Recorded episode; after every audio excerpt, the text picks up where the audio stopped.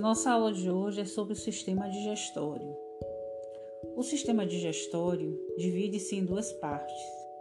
Uma delas é o tubo digestório, propriamente dito, antes conhecido como tubo digestivo. Ele se divide em três partes: alto, médio e baixo. A outra parte corresponde aos órgãos anexos. O tubo digestório alto, ele compreende a boca, a faringe e o esôfago. O tubo digestório médio compreende o estômago e intestino delgado. E o tubo digestório baixo compreende o intestino grosso. Todo o processo de digestão ocorre através de processos químicos e mecânicos.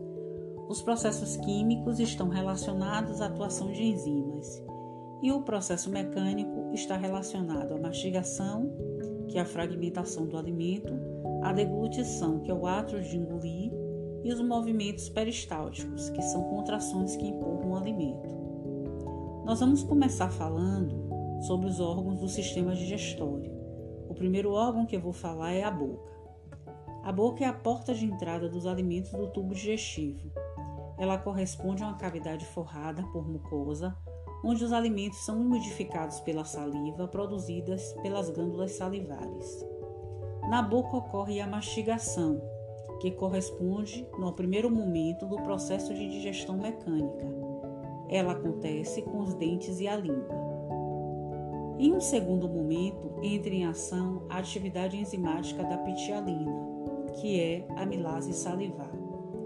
Ela atua sobre o amido encontrado, por exemplo, na batata, farinha de trigo, arroz, e o transforma em moléculas menores de maltose essas moléculas de menores de maltose são absorvidas pelo nosso organismo. Depois disso, dando seguimento aos órgãos, nós temos a faringe. A faringe é um tubo muscular membranoso que se comunica com a boca através do istmo da garganta e na outra extremidade com o esôfago. Para chegar ao esôfago, o alimento, depois de mastigado, percorre toda a faringe, que é um canal comum para o sistema digestório e o sistema respiratório. No processo de deglutição, o palato mole é retraído para cima e a língua empurra o alimento para dentro da faringe, que se contrai voluntariamente e leva o alimento para o esôfago. Nosso próximo órgão é o estômago. O estômago é uma grande bolsa que se localiza no abdômen, sendo responsável pela digestão das proteínas. A entrada do órgão recebe o nome de cárdia, porque fica muito próxima ao coração, separada dele somente pelo diafragma. Ele possui uma pequena curvatura superior e uma grande curvatura inferior.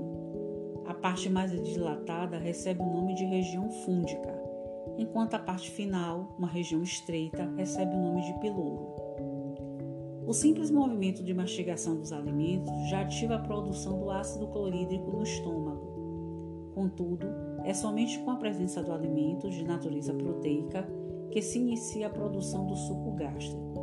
Este suco é uma solução aquosa composta de água, sais, enzimas e ácido clorídrico. A mucosa gástrica é recoberta por uma camada de muco que a protege de agressões do suco gástrico uma vez que ele é bastante corrosivo. Por isso, quando ocorre um desequilíbrio na proteção, o resultado é uma inflamação da mucosa, a gastrite ou o surgimento de feridas, úlcera gástrica. A pepsina é a enzima mais potente do suco gástrico e é regulada pela ação de um hormônio, a gastrina. A gastrina é produzida pelo próprio estômago, no momento em que moléculas de proteínas dos alimentos entram em contato com a parede do órgão. Assim, a pepsina quebra as moléculas grandes de proteína e as transforma em moléculas menores. Estas são as proteoses e peptones. Por fim, a digestão gástrica dura em média de 2 a 4 horas. Nesse processo, o estômago sofre contrações que forçam o alimento contra o piloro, que se abre e fecha, permitindo que, em pequenas porções, o quimo que a massa branca e espumosa chegue ao intestino delgado. Nosso próximo órgão é o intestino delgado. O intestino delgado é revestido por uma mucosa enrugada que apresenta inúmeras projeções. Está localizado entre o estômago e o intestino grosso e tem a função de segregar as várias enzimas digestivas. Isso dá origem a moléculas pequenas e solúveis, a glicose, aminoácidos, glicerol e etc. A digestão no, suco, no intestino delgado ocorre ação, graças à ação de três sucos. O suco pancreático, que é produzido pelo pâncreas. Quando o alimento chega ao estômago, as enzimas desse suco são estimuladas e secretadas. O suco pancreático possui enzimas que digerem as proteínas, os carboidratos e as gorduras.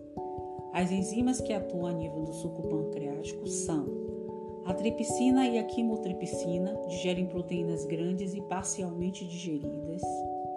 A amilase pancreática digere os carboidratos hidrolisando o amido, glicogênio e outros polissacarídeos, formando disacarídeos. A lipase pancreática hidrolisa gorduras neutras em glicerol e ácidos graxos.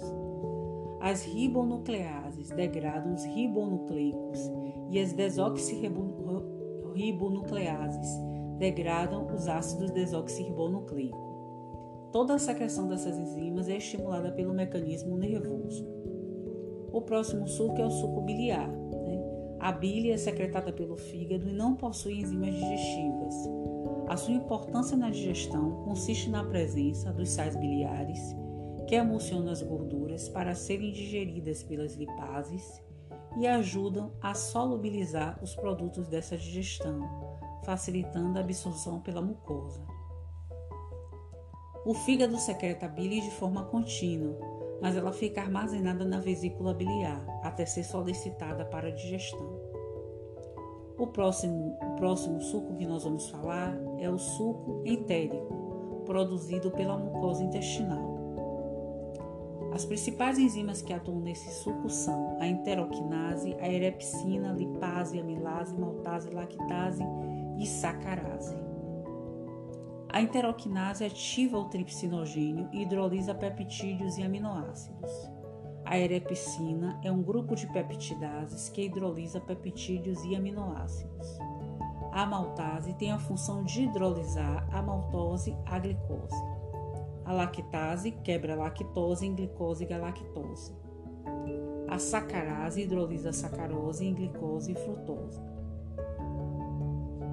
O intestino grosso ele mede cerca de 1,5 metros de comprimento e 6 centímetros de diâmetro. É o local de absorção de água, tanto a ingerida quanto a das secreções digestivas, de armazenamento e de eliminação dos resíduos digestivos. O reto é a parte final do intestino grosso, que termina com o canal ânus e o ânus por onde são eliminadas as fezes. Aqui terminamos o sistema digestório. Até o próximo episódio, até o próximo assunto.